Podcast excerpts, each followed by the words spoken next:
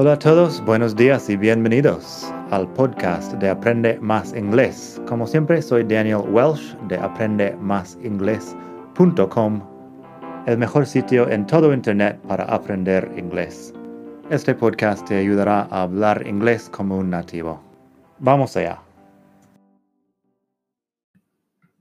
Hola a todos, buenos días, tardes o noches y bienvenidos otra vez al podcast de Aprende Más Inglés. Hoy vamos a hacer una cosa un poco diferente. Tenemos un poco de filosofía del aprendizaje, pero lo vamos a escuchar en inglés. Tengo el texto en la web. Te puedes pasar por madridingles.net barra 101, porque esto es el capítulo 101 del podcast y lo puedes leer a la vez de escuchar. Bueno, el texto se llama Take Massive Action. I used to have a student named Victor. One day after class, he was telling me, Daniel, I've been studying English for 10 years, but I still feel like I don't know enough vocabulary. Okay, I said, here's what you can do. This summer, read 12 books in English, one book a week. You'll have a great vocabulary after you do that. I promise. He looked at me. That sounds like a good idea, he said, but I don't like reading. And he didn't do it. In fact, most people don't. I've told dozens of people about my read 12 books method for learning vocabulary, and most people don't do anything about it. A friend of mine actually did it, though. She had a B1 level when we met, lower intermediate, and she started reading books. First, she read a couple of books for kids. Then, she read a couple of books for teenagers. Then, she read several more books for adults. She also started speaking English to me when we were together. She had listened to podcasts in English on the metro. She spent a summer in the UK working at a summer camp. And it took a while. I can't remember exactly how long. But she turned her B1 level into a super advanced C2 in less time than you'd think. Eventually, she did the proficiency exam from Cambridge and passed. The key is that she took massive action towards her goal. She did the things that other people think are too difficult and that's why she succeeded. I talk about the revolutionary read books method for learning vocabulary in my book, Seis Claves para Aprender Inglés. But really, it's easy. Just read books. That's the method. In any case, Victor is in the majority. The same thing happens with all sorts of people who decide to learn English. They send me emails saying, Should I learn British English or American English? The answer is it doesn't matter. Learn any kind of English. Do more listening. Listen to a lot of different accents. Listen to Australians. Listen to South Africans. Listen to people from India. Make friends with people. Listen to French people with thick accents. Listen to whoever you can. An even sillier question is one I receive a lot Daniel, should I learn to use have or should I learn have got? The answer is learn both.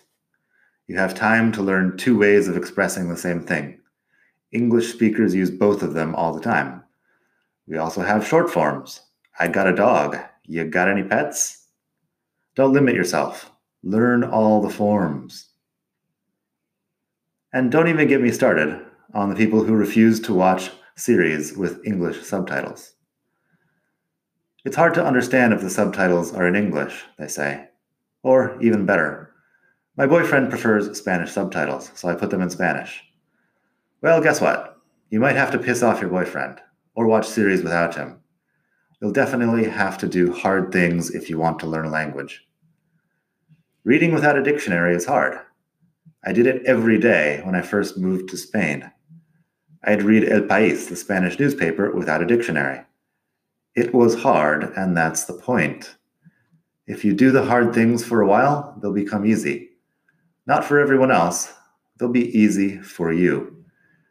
Your friends will say, Well, I could never do that. And of course, they're wrong. They could. They just don't want to. But that's the difference between the people you admire for their accomplishments and the people who never seem to accomplish anything. The people you admire do hard things. Anyway, that's my podcast for today. If you liked that, I've got some other articles you might like too in Spanish. El hábito de la acción, cómo dejar de procrastinar y cómo crear un hábito. The links are on my blog in madridingles.net barra 101. I've also got a lot of easy books, a list of easy books you can check out if you'd like to do the Read 12 Books plan this summer. Have fun, Daniel. P.S. This works for other things too. A lot of people tell me, I'd like to start a blog or a YouTube channel. I should have a podcast, etc. And I agree. But even better than starting is to do what I did make 600 videos, write a thousand articles, make 100 podcasts, I've done all those things. In fact, this is episode 101 of the Aprende Más Inglés podcast. It's not always easy to motivate myself to make a new episode, but that's the point. It's not easy, and I do it anyway. And you can too. Nada más por hoy. Espero que hayas disfrutado esta pequeña lección de filosofía del aprendizaje del inglés o cualquier otra cosa. Y bueno, pásate por la web madridingles.net barra 101 para leer el texto y para mucho más. Nada. Gracias y hasta la próxima. Bye.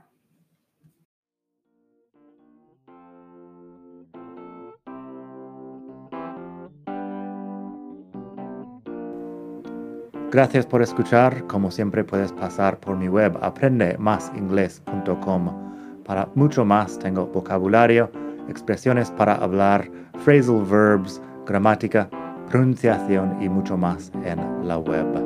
Nada más por hoy. Espero que pases un muy buen día. Hasta la próxima.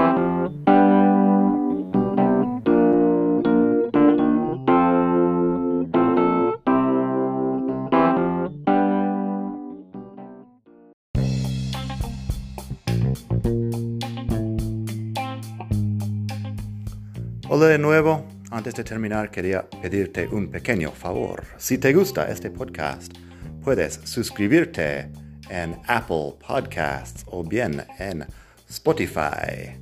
Hay también la posibilidad de hacer una reseña ahí en Apple si estás escuchando eso en el iPhone.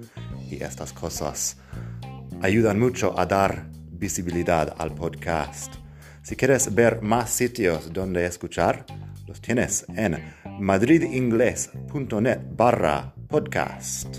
Eso te lleva a la página donde ves todas las aplicaciones que puedes usar para escuchar. Y también tengo un canal en YouTube que lo puedes ver en madridingles.net barra YouTube. Eso te llevará directamente al canal donde puedes suscribirte y ver todos los vídeos que hago sobre muchos temas. Nada más por hoy. Espero que pases un muy buen día. Aprende mucho y hasta la próxima. Bye.